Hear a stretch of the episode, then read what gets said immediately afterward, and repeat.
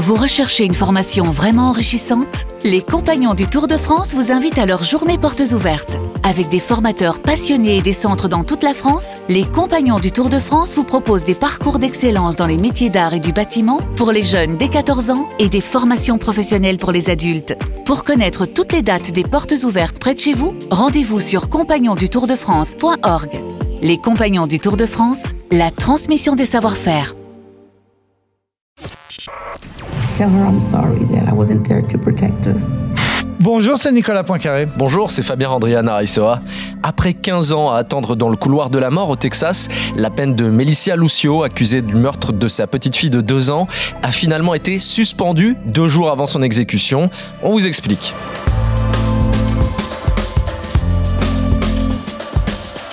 C'est une affaire qui révèle toutes les failles du système judiciaire américain. Melissa Lucio est une femme pauvre, mère de 14 enfants, coupable idéale d'une affaire d'infanticide qui n'émeuvait pas grand monde. Jusqu'au documentaire de la journaliste Sabrina Van Tassel qui a mené une longue contre-enquête de 3 ans. Trois bonnes raisons d'écouter ce podcast avec Nicolas. Eh bien, on va voir que c'est effectivement une journaliste française, en tout cas franco-américaine, Sabrina Van Tassel, qui a joué un rôle majeur dans cette histoire et on va l'entendre.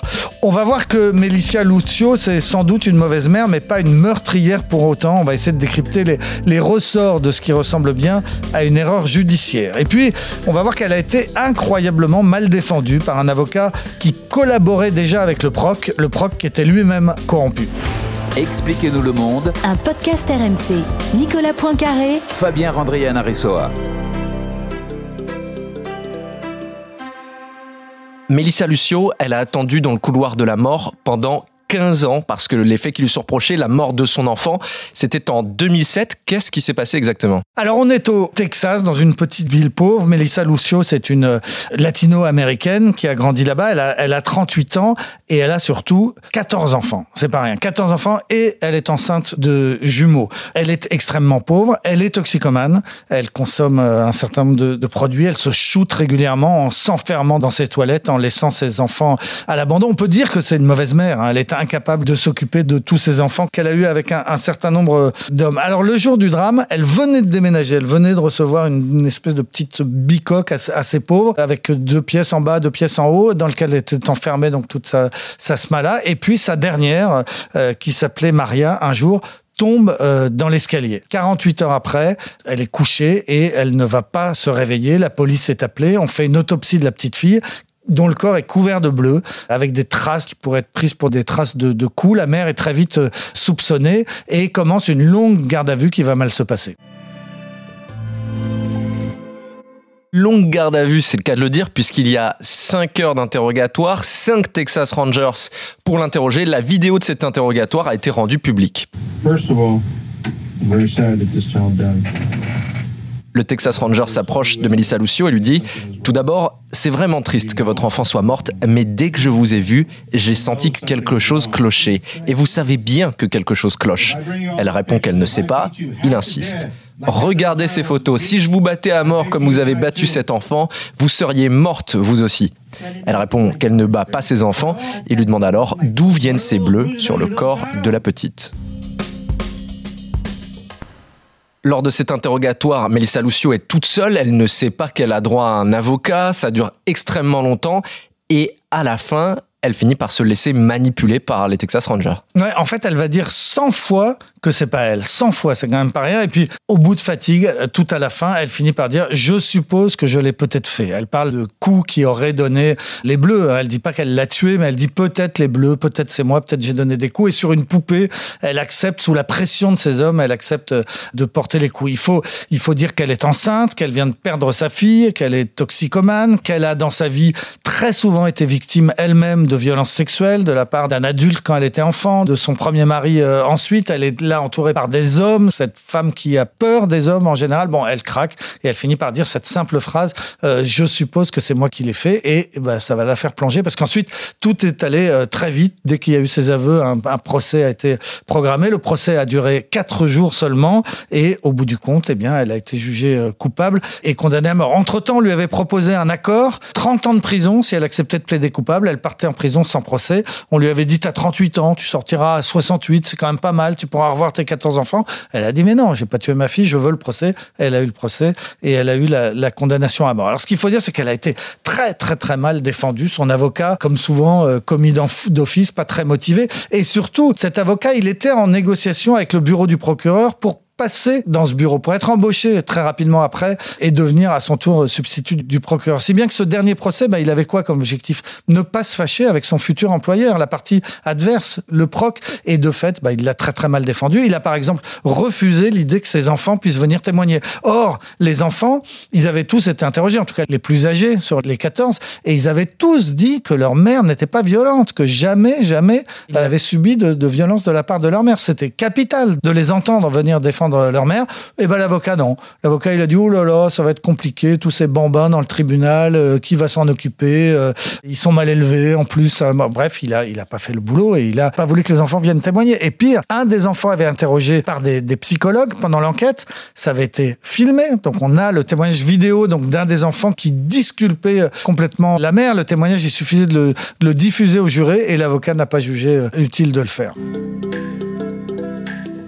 Quand on regarde ce documentaire de Sabrina Van Tassel qui s'appelle Melissa Lucio contre l'État du Texas, on comprend pas comment ce témoignage du frère de la petite Maria n'a pas été utilisé lors du procès parce qu'il est capital. Voilà, et c'est- effectivement ce que cette contre-enquête euh, de cette journaliste franco-américaine a, a démontré, c'est que l'origine de la mort de cette petite fille de deux ans, c'est très certainement une chute dans l'escalier deux jours donc avant son décès, et sans doute d'ailleurs poussée par une de ses grandes sœurs. On apprend qu'il y avait une de ses grandes sœurs qui n'aimait pas la petite, et encore une fois, comme ses enfants étaient laissés à eux-mêmes, eh bien c'est terrible ce qui se passait. Donc il ne s'agit pas d'accuser la grande sœur, peu importe, qui était une enfant euh, elle-même, mais qui l'aurait poussée dans l'escalier. Et il y a un des enfants qui a assisté à la chute de la petite sœur, qui l'a vu, qu'il raconte à des psychologues pendant l'enquête, qui est filmé, qui raconte que c'est- un accident, tout simplement. C'est un accident ce qui est arrivé à, cette euh, gamine. Et tout ça n'a pas été pris en compte par les jurés, tout ça n'a pas été diffusé aux, jurés. Et donc il a fallu que, un peu par hasard, une journaliste fran- franco-américaine arrive sur cette histoire, rencontre euh, Melissa Lucio dans le couloir de la mort, dans sa prison au Texas, décide d'en faire un film avec euh, Cyril Thomas, le, le caméraman, et elles ont décidé d'aller jusqu'au bout, de faire l'enquête, et leur film a changé le cours de l'histoire. La rencontre entre ces journalistes et Melissa Lucio, c'était lors d'un documentaire sur les femmes condamnées à mort. Ils se rendent compte à ce moment-là, c'est une rencontre qui arrive un peu par hasard, que personne ne s'est jamais intéressé à cette histoire. Sabrina Van Tassel explique que l'histoire de Melissa Lucio, ce n'est pas une exception. Aux États-Unis, c'est la règle. On ne peut être dans le couloir de la mort que si on est pauvre, que si on fait partie d'une minorité. Sinon, on ne se retrouvera jamais dans le couloir de la mort. Le système est fait ainsi. Mélissa Lucio en est l'exemple. Elle, euh, c'est une femme qui, sur le papier, coche toutes les cases de la coupable idéale. Elle est pauvre, elle est latina, elle a trop d'enfants, elle a un problème de drogue. Sa fille est retrouvée morte immédiatement. Bon, bah, c'est sûr, on la suspecte. Elle dit euh, non, je suis pas coupable. euh, Je, je- je- voilà, sans aucune enquête. Et finalement, euh, elle décide d'aller au procès. Il faut savoir qu'aux États-Unis, quand on va au procès, on a 90% de chances de perdre contre l'État.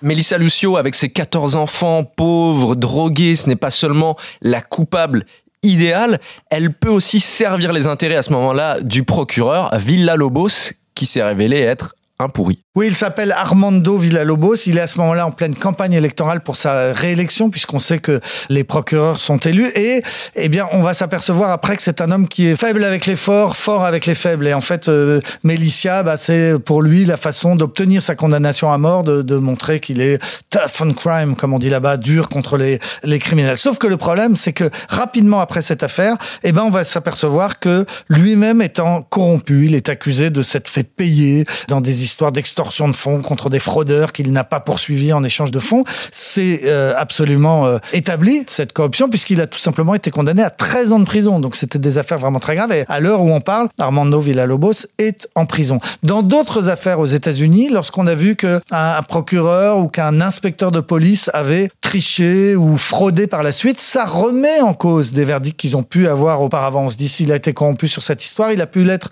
sur d'autres. Et donc on aurait pu imaginer que ça joue en la faveur de Qu'éventuellement on refasse le procès. Rien du tout. Une fois de plus, elle n'a pas eu de peau. Une fois de plus, tout le monde s'en foutait. Elle était pauvre, elle était toxico, elle était dans le couloir de la mort, va mourir. Grâce à la mobilisation médiatique aux États-Unis, eh la peine de Melissa Lucio a été suspendue deux jours seulement avant son exécution, mais ça n'est pas terminé, nous explique Sabrina Van Tassel, la documentariste du film Melissa Lucio contre l'État du Texas. Ça ne nous suffit pas en fait. On veut que Melissa Lucio soit libérée. C'est 15 ans, 15 ans dans le couloir de la mort, c'est-à-dire 15 ans, 20, seuls 24 heures sur 24. Elle n'a jamais pu revoir ses enfants. Parce que vu qu'elle était condamnée d'infanticide, elle n'avait pas le droit de voir de mineurs. Ces enfants qui ont été placés partout dans des familles d'accueil dans l'État, la, famille a explosé. C'est un cauchemar et c'est une injustice qui est euh, inimaginable. Mais encore une fois, à travers elle, euh, Mélissa Lucio, elle représente tous ces condamnés à tort. Elle représente justement ces, pauvres, ces minorités qui n'ont pas voix au chapitre aux États-Unis. Et donc non, la, pression euh, ne va pas euh, redescendre. Euh, ici, la presse sur place nous dit c'est une affaire sans précédent. Il, va, y aura un avant, un après. Mélissa Lucio, ça remet même en cause, on va dire, la, peine de mort au Texas. Parce, parce que tout le monde se rend compte, on sait bien qu'il y a des erreurs judiciaires euh, le système est fait ainsi aux États-Unis. On sait bien qu'il y a des erreurs judiciaires, des gens qui sortent tous les mois, qui sont exonérés. Donc comment est-ce que dans un système pareil, on peut continuer à avoir la peine de mort? Alors que ça faisait une quinzaine d'années que cette histoire existait et n'intéressait à peu près personne depuis le documentaire, eh bien des personnalités publiques comme Kim Kardashian avaient pris euh, la parole pour dénoncer le cas de Melissa Lucio. Et c'est cette pression médiatique qui a permis de suspendre la peine au tout dernier moment. Et oui, puisque c'était lundi 25 donc euh, avril, on était à deux jours de l'exécution qui était programmée le, le, le, mercredi, donc 48 heures de, de l'exécution. Et effectivement, sous la pression, le, gouverneur du Texas a fini par décrocher son téléphone et c'est lui-même qui a appelé Melissa Lucio euh, en prison pour lui dire je vous euh, gracie, pour l'instant je reporte l'exécution et, et Melissa Lucio euh, éclate en, en, sanglots et tout ça a été rendu public. Il faut dire que ce gouverneur effectivement subissait une pression non pas parce qu'il y avait un film réalisé par des Français, ça, ça a joué un rôle majeur à un moment pour renverser l'opinion, mais, mais pour le gouverneur, c'était pas son, c'était pas son propos. Le problème, c'est qu'il avait une centaine des parlementaires de son État, du Congrès du Texas, y compris de très nombreux républicains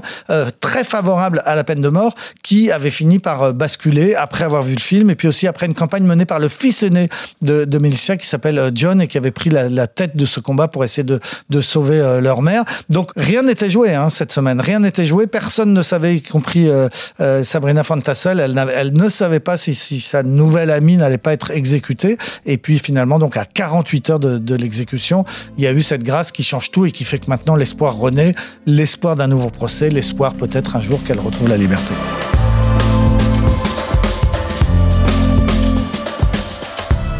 C'est la fin de ce nouvel épisode d'Expliquez-nous le monde. Merci à vous de l'avoir suivi. Si ce podcast vous a plu, abonnez-vous. Nous sommes sur toutes les plateformes de streaming, sur le site et l'application RMC. Parlez-en autour de vous. Prenez soin de vous. À la semaine prochaine. À la semaine prochaine, Fabien. Retrouvez Nicolas Poincaré dans Apolline Matin. Tous les jours à 6h20 et 7h50 sur RMC.